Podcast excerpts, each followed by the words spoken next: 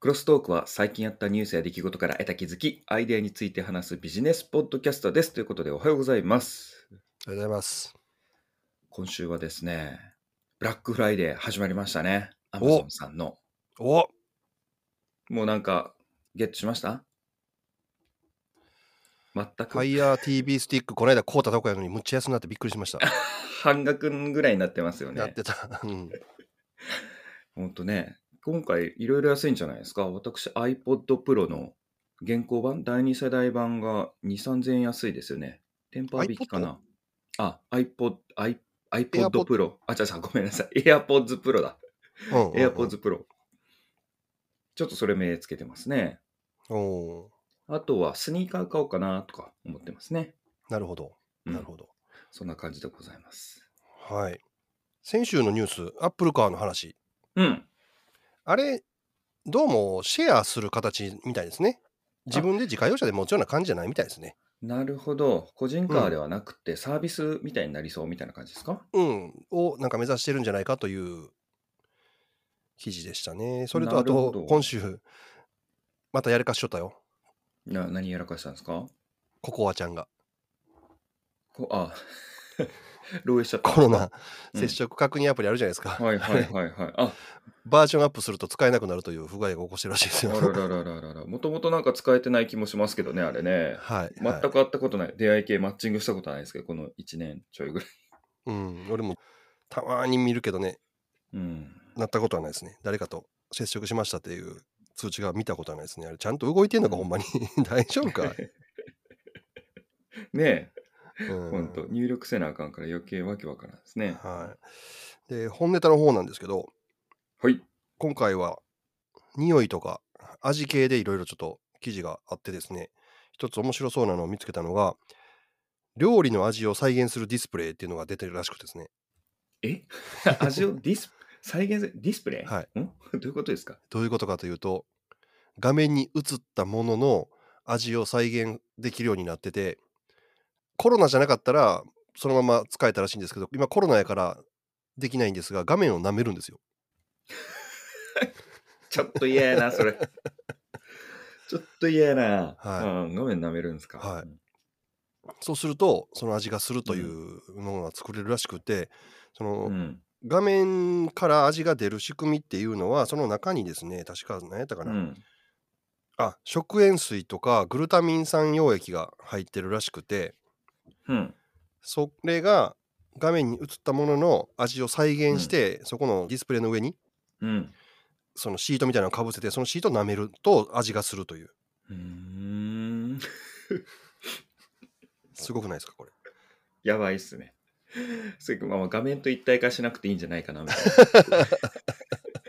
な画面映るやつは別でええやんって見て見ながらね、舐めるならええけど、うん、まあ、パーソナル用でしょうね、個人個人で。そうそうそう、ももちろんでしょ、そんな、みんなでベロンベロン舐めますの嫌やわ。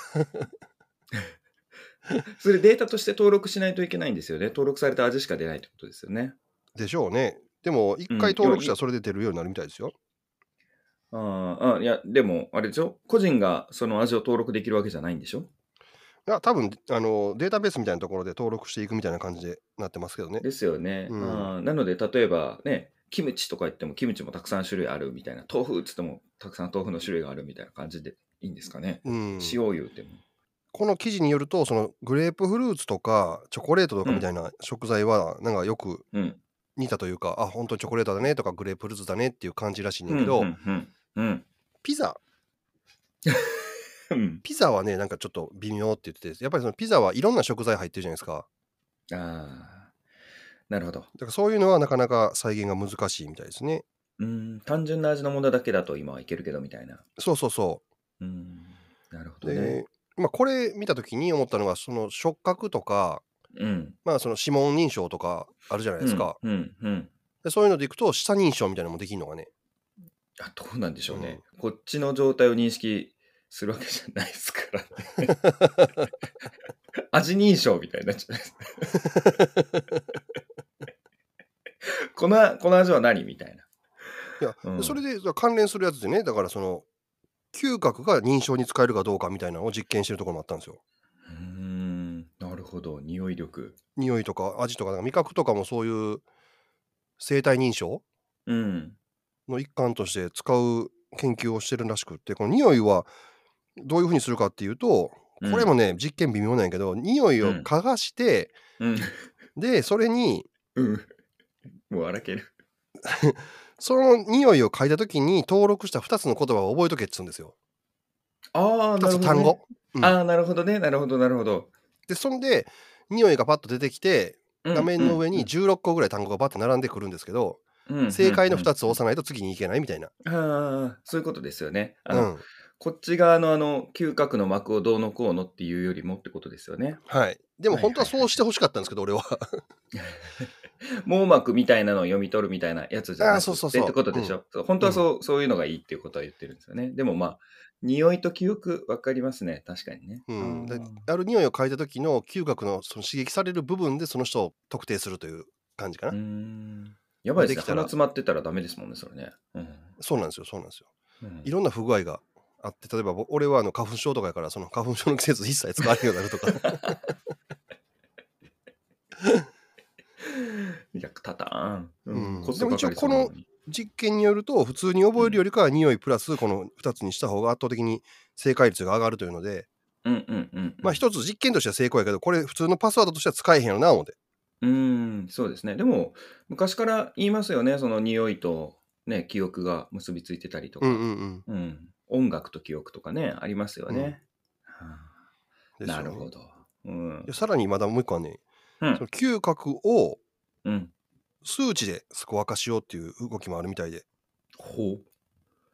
なるほど。はい、一回登録させてうん。紐付けておけば、まあ、匂いセンサーと AI で、えー5つの項目があるんですけど、うフルん。ーティーフローラルスパイシーハーバルロースティーっていううん。の中のグラフみたいなんで出てくるのかな5つうーの。ん。うんでこういう形で匂いという今まですごいアナログやったものをちゃんとデジタルでも残していこうっていう動きもあるみたいでとにかくその匂いとか味とか普段からもちろん我々は感覚として使いまくってるわけですけどそれをデジタルの世界にもう置き換えて使っていこうとする動きが結構今あるみたいでただその全部実験とかそのテスト見たらこれどない使うねんっていう本当はあの死んだふりの研究みたいなのばっかりでまあでも、匂いと、そうですね、匂いも味も、まあ、味をデータベースに登録するってことは、やっぱ数値化するってことですから、そういう見える化、数値化っていうのはめちゃくちゃ重要でしょうね。 今後のロボッボット技術とかなんとかってなってきたときに必要になってきますんで、なんかを判別化させ、判別させる、自動的にとかっていうときにも必要だから、それは価値になるかもしれないですね、死んだふりより。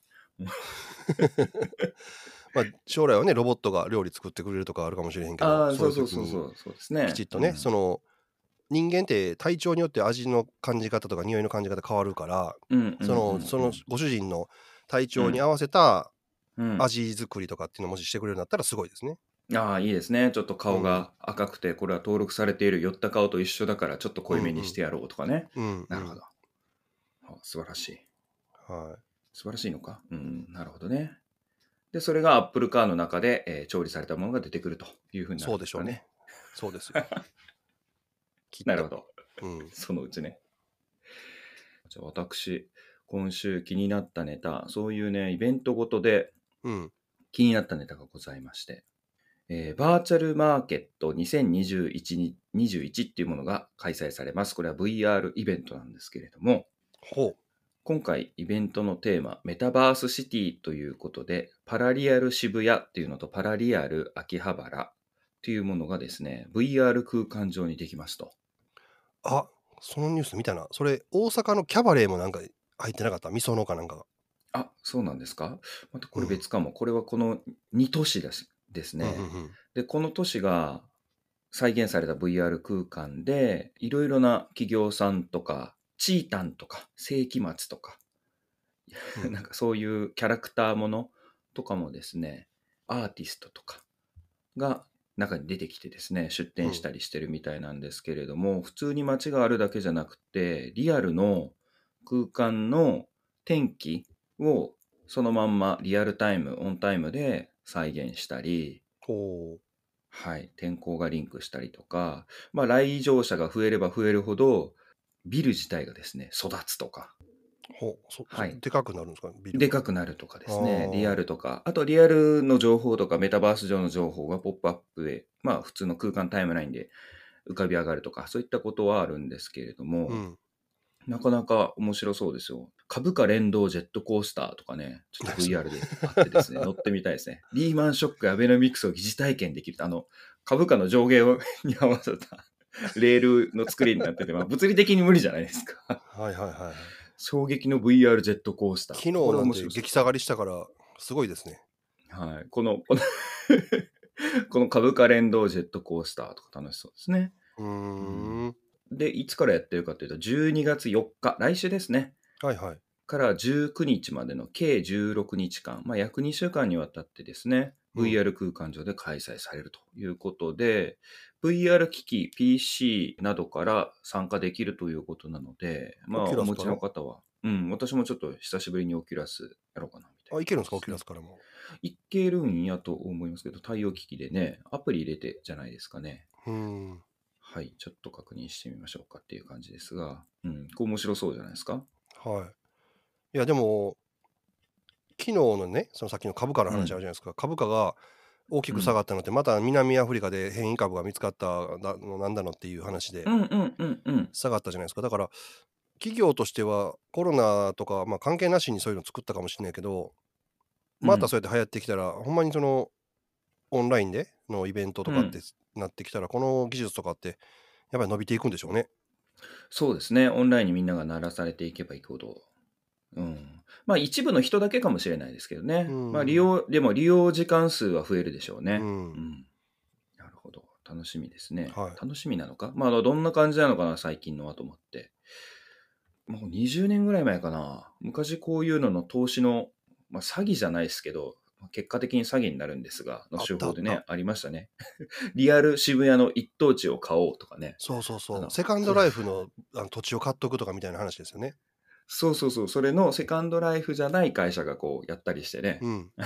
今なら渋谷の再現されたバーチャル渋谷のこの土地がこのお値段で買えますみたいな感じのね、やってましうたけれん。ども。でもそっちのバーチャル渋谷には誰もおれんね。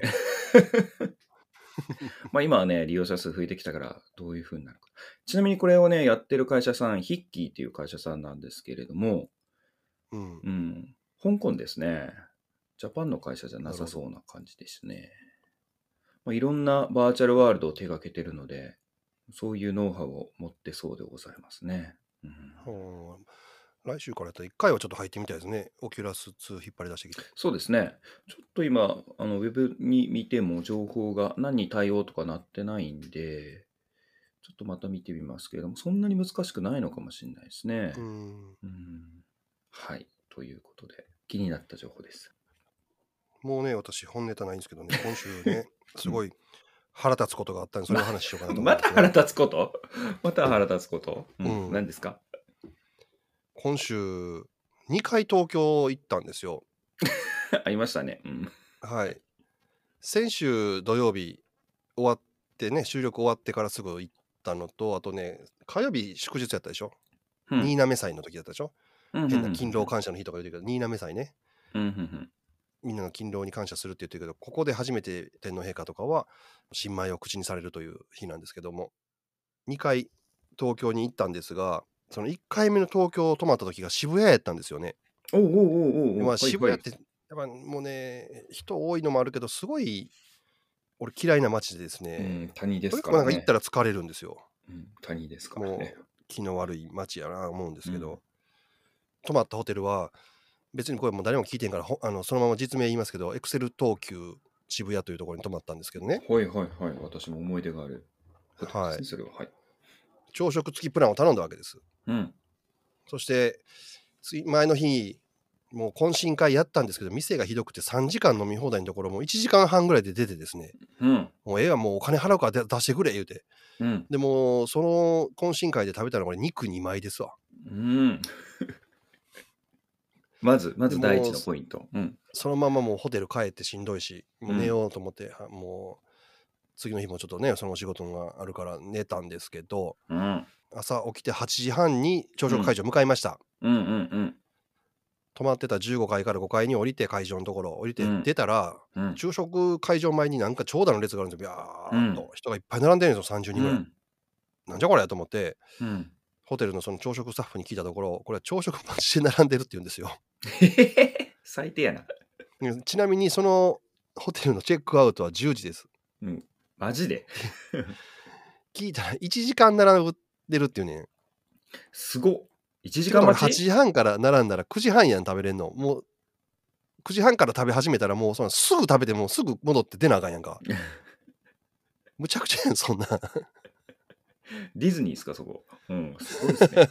朝食1時間待ち。うん。うん、で仕方ないからもうコンビニ行ってもうサンドイッチ買ってきてで前の日肉2枚で次の日コンビニのサンドイッチやで俺うんで、なんか若いっすね。うん。もうフロントスタッフに「これ朝食の分だけでも返金してもらえません?」って言ったら「しません」って言われてさ、なんか、エクセル、うんなんじゃこれと思ってエクセル。うん最悪で10時前にチェックアウトする前に行ったんですけどまだ45人並んでましたもんねうーん。あれどうすんのやろチェックアウトの時間いやーね、てか、朝並んで食べるんや、みんな、それで。しかも、すごいな。でそれでもう腹立つから楽天トラベルとかに書き込んだんですよおお。星1つけてうん。返答は通り一遍の謝罪からまたそんなこと言わんと止まってくださいみたいな感じだったけどあおい前つものね金返せっちゅうねんほんまいつものパターンね。はい、はうい。んレスつきますよね。うん何も思ってへんやろお前こんなんで結構でも他のねコメントはちゃんと評価高いんですよなんか平均的に。星 4. 点何歩ついてるところなんでえ全ーう然ん。ね皆さんは止まるんでしょうけどうんエクセル等級には俺もう二度と止まりませんもうなんかソニーは買われへんしエクセル等級には止まられへんし俺もう生活に制限が多くて嫌やわ多くないやん。あんま合わへんやん、エクセル東京。エクセル東京、ま、真ん中の方にあるやつですよね、駅。もう駅降りてすぐのとこ、うん、あ、ですよね。ああ、うん結構いい高さあって、値段もいいとこですよね、結構ね。値段結構しました1万5000円とか6000円とかしましたよですよよね。うん。えーそれなのに、それ。はい。もうあら。皆さんもできれば Excel 等級には止まらないようにしてく ださい。でも等級グループ止まら不止まらな買い。、 不買活動、はい不買活動 推進。誰も聞いてへんけど。はい。あの小さな範囲では反乱を起こしま す。あはい、なるほどね。はい。あーそうか。まあでもホテルの僕、そういう思いがあるから、なかなか朝食付きは、あれしないですね。ああ、そ使わないっすね。うんん、よっぽどのことがないともうコンビニで買っていって自分の時間でその並んだりとかがめっちゃ嫌なんであー本当あるじゃないですう。かあるある。うんほんま、ビュッフェとかもね、再開されたの最近で、今まはいではいはいコロナやったから、まあそうですわうな、ん、運んでくる系に変わってるとか、もう朝食そのまま、そのもの自体を提供しませんとかってホテルも多かったですからね。うんうんうんうんうんなるほどね逆にね、三井ガーデン、日本橋やったかなはすごい良い昼朝食でしたよ。もううん食べ過ぎちゃう並ばな 並ばずになあのちゃんと予約するんですよ、もう前に前の日、何時頃はいにはいはい行きますか、あみたいなんで。それがいいっすね、ううんんそうかじゃあ私はですね今月の出来事っていうよりもまたネタなんですけどうん、そんな日本のネタなんですが、メガバンク3行など参加のデジタル通貨フォーラムがプログラムを書き込める円建て、長えなこのタイトル、 円建てデジタル通貨 DCJPY の概要公開ということで、うん、実はメガバンクとか NTT、KDDI とかの通信企業とか、関西電力、JR 東日本、ヤマトホールディングスとか国内74の企業及び団体が参加するデジタル通貨フォーラムというのがございますと。おおはい、でこちらがですねブロックチェーン技術を使った、まあ、クリプトですよね、うん暗号通貨の日本円連動型デジタル通貨っていうのを企画しましてほい。 DCJPY っていうんですけれうどんうも、んうん、括弧箇所の概要ですね、まあ、こんなものですっていうホワイトペーパーを公開しましたと、うんうん、これがどう伝わっていくかっていうのは、まあ、別として74企業および団体が参加してるんで、うん何らかのこれはあの基準というか使われ方していくんじゃないかなと思って見てますと。もう純国産ですね、これ。うーん。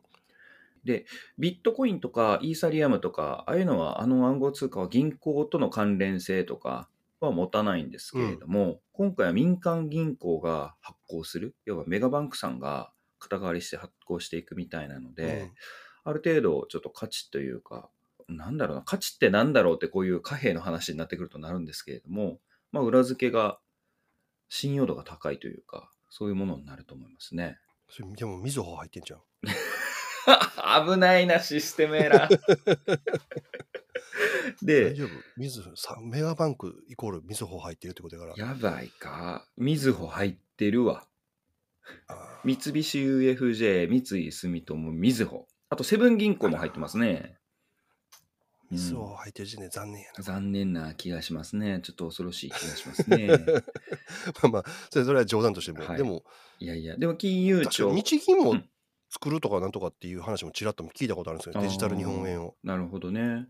なんかそれも可能性ありますけれども、結局ですね、これ、まあ、一般人の C2C には関係なさそうな感じですね。あら、そうなんですか。どちらかといえば、いや、日常生活も使うようになるかどうか、ちょっと今後わかんないですけれども、企業う間、ん銀行間決済の円滑化、低コスト化、要は決済用っぽいですけどね。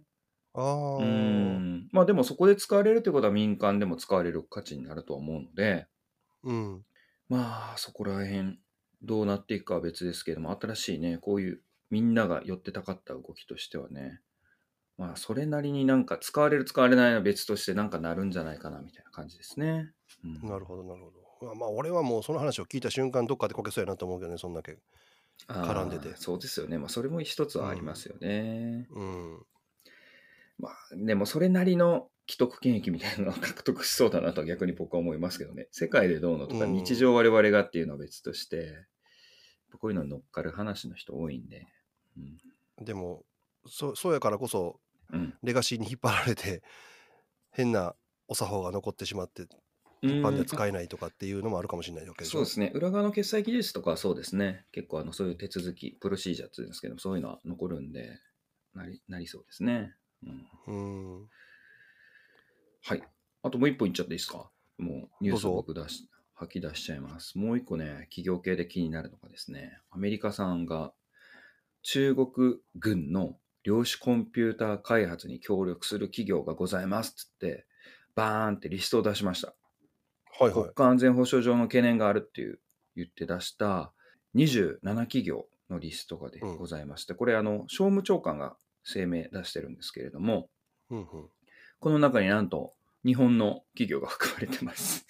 あらで、え、日本の企業含まれてんのってリスト見るとですね、ジャパンって書いてあって、うんこれがね、発音ができないんで、これ海外の企業やろうと思って検索したら、やっぱ香港が本拠地の企業でしたね。ー。なあんあ、てそう言いだろうんこうとかこ。う日本企業やけど、やってるのは香港の人。はい、KK になってね、株式会社なんですけれども、コールドテクノロジージャパン、このコードってどういう発音かわかんないですけれども、うんはい、テクノロジージャパンさんっていうのがね、いらっしゃって、これを調べると、ジャパン本拠地の企業じゃないんで、うーん。日本語のサイトは出ないですね。ああ、なるほどうね。ん1980年に建てられたのかな。で、日本企業の2018年にですね、あの登録されてるっていうのは、あのあれで見ましたね。まあ、本当広角機動隊とかの世界じゃないけど、うん。近未来は全部中国の看板で溢れてて、うんうんうんうんで、ね、政府も今、どんどんなんか外国人入れてるし、日本も日本じゃなくなるようなところがいっぱい増えてくるんでしょうね。うん、まあその中にねやっぱりいろいろ紛れて盗んでますよみたいなこと言ってますねで主にこれチャイナとパキスタンの企業が登録されてたあとジャパンとシンガポールはあの先ほど言ったうんコードテクノロジーさんですね、なるほど。はいというところでまあチャイナ企業としてコードテクノロジーはチャイナ分類でも入ってますねうんいろんなところにでも、パッと見たら、そんな社名やったら、日本が、うん例えばそのに日米で情報を見てる人は分かるけど、でも、報道で、例えば他の国の人が見たら、あ日本そんなん絡んでんねやって思われるよね。。そううそうそうそうねそういう上げ足取ろうとする形もありますよねうーん。ちなみにこのこのコードテクノロジーさんはですね、2019年にイランの軍事及び宇宙計画のために米国の技術を販売したとしてリストされているそうです。ほはい。う。どうやってその技術手に入れてんのそれあかんやん、それ。関わるんでしょうね、入札してなんとかしてとか、あとはまあ盗んでくるかでしょうね。うう。んん結構新技術盗み出しって多いじゃないですかね。まあまあ、農林水産省関連でも日本だとね、身近にいろいろ戦ってますよね。種とかあー盗まれてるじゃないで種すのか。やつね。そうそうそうそう、んああいう感じでしょうね。まあ、何らかで和牛関わのって、精子ねそうそうデータとか、ああいうやつでしょうかね。ということなんでも、できるな。はい。いや、これもね、ちょっと気にはなりますよね。まあ、量子コンピューター何に使うんやろ軍事用ってちょっとわかんないですけど。まあ、それは使うでしょう。あらあらゆる計算に。そうそう、まあ、使うんでしょうけど、などういうふうに具体的にね、インパクトがあるのか。いや、ちょっとこれもね、ついていけてないですね。勉強せなあかんわなるほど。いやーあのーどうでもいい話していいですかうん何と そんな5秒も迷うような、どうでもいい話をどうぞ。んいや、どうでもいい。まあね、今回月末会なんで、うんうん個人的な話ばっかりしてるんですけど、おいうほいほい。や、タンパク質の話なんですけどね。ほ俺もう25年以上ダイエットしてるんですよ。う。はい。まあ言ったらダイエットはプロなわけですよ。はい。常習化してますね。うんいや、上昇じゃなくて、あの、継続は力なりやから、ね。そうですか。常習犯じゃなくてですか。なるほど。はい。まあでも、最終的には、あの俺は3キロぐらいに戻るんで、もうこれもう勝ちが見えた戦いなんですけどね。そこつかまないです、あえて。 うん。絶対勝つのは分かってるんですよ。勝つのは分かってる戦いでを、ずっと僕は孤高の戦いを続けてるわけなんですが、ここをね、はい。そのタンパク質っていうのはやっぱり、よく高タンパク低カロリーとかって言われるあ言い食ま事すをねね、。取ると、うんうんはい、いいって言うんですが、うん具体的に自分が毎日取らないといけないタンパク質の量って把握してますもうしてないっす。でも教えて先生。っていうかうんでも数学の場合でも腎臓に病を抱えてるからそうそうそうそう。あんまり取ったらダメだよね取りすぎは良くないんですよね。まあ、たですよだ、ね自分の身を保保つためにはね、取らないといけないんですけれども。まあ、計算式があるそうで体重から脂肪を引きますと、うん。まあ、自分の体脂肪率が分かれば脂肪の量は引けると思うんでそれに出た数字ですね例えばう 50,、ん。 50キロの人じゃない100キロの人が体脂肪率50%って言ったら50になりますよねうん。うん。うん。うんその50という数字に2から3の間、まあ筋トレしてる人とかは3らしいねんけど、だから普通だったら2かけると、えー100になりますよね。50かける2で。うん。うん。うんうんこの102グラムで100グラムが1日に必要なタンパク質の量なんですよ。おーかけて、キロじゃなくてグラムに。キロだったらもうえらいことになうる。ん。だから、あの、変えるってことですね。そうそうそう、単位をうん置き換えあると。の、単位は関係なく、そのグラムっていうふうにするってことですね。そうなんですよ。で、うん100ってどれぐらいかっていうと、うん。 100グラムのブロッコリーに5グラムのタンパク質が入ってるので、なんやてもしブロッコリーだけを取ろうとすると2キロってことやですね。ばいやばいじゃん。20倍ですもんね。5グラムやったら。やばいやん。 はへーい、そういうグラム数ささみだとだいたい100グラムで29グラムのタンパク質が入ってるのでうん。それでもなんぼ3倍4倍ぐらい取らなあかんから400グラム400グラムっていうとどれぐらいあるうなうーん。いや、結構ですよ。 78本食べなあかんのかなお腹いっぱいいっぱいです ね。400g っつったら、例えばステーキだったらね、150とかでもお腹いっぱいになるじゃないですか。はいまあ、俺俺多多分分方か。 400なんか食べられへんと思普通、ヒレ肉とかで 90g ですもんね。うん出てくるのが。ううんまあ食べれて200とかですね、まあ、もちろん1ですよね日にやから分けて食べりゃいいんですけど、うん。ねえそう、とはいえですね。うんはい。で結構な量食べないといけなくてうん。でこの量が足りてないと代謝が落ちるんですって、なるほど。それはいいこと聞きました。取ろう。そうするとよくねむくみやすいとか言うじゃないですかうん。なんか便秘薬飲んだらとかさうん。下剤みたいに飲んだらって言うけどうん。代謝下がってるからむくむんであってなんぼだ外に出そうとしても無理なんですよね、うーん。そうするとタンパク質をた取らなあかんねんけどそうさっき言ったみたいに肉とかだけで取ろうとすると今度逆にねカロリーオーバーになるんですよねうん。うん。うん。うん。うん。まあそのささみとかだけで取れたいですけどなかなか厳しいのでやっぱりそうでいすろんね。なもんで取るじゃないですかそうすると今度はうん。さっき言ったようにカロリーオーバーとともにタンパク質それから油それから炭水化物ってこの3つこのバランスを保てってもうもう一個で言われててそれがタンパク質6油1炭水化物3っていうバランスらしいんですよ。難しいな、それ。そのバランスっていうのはなかなか難しいっていう話なんですけどほとんどの人が実はもう全く逆でタンパク質がいもう2か3ぐらいしかなくて油が2か3あってあとほとんどうん炭水化物みたいな形になってるらしいんですよね。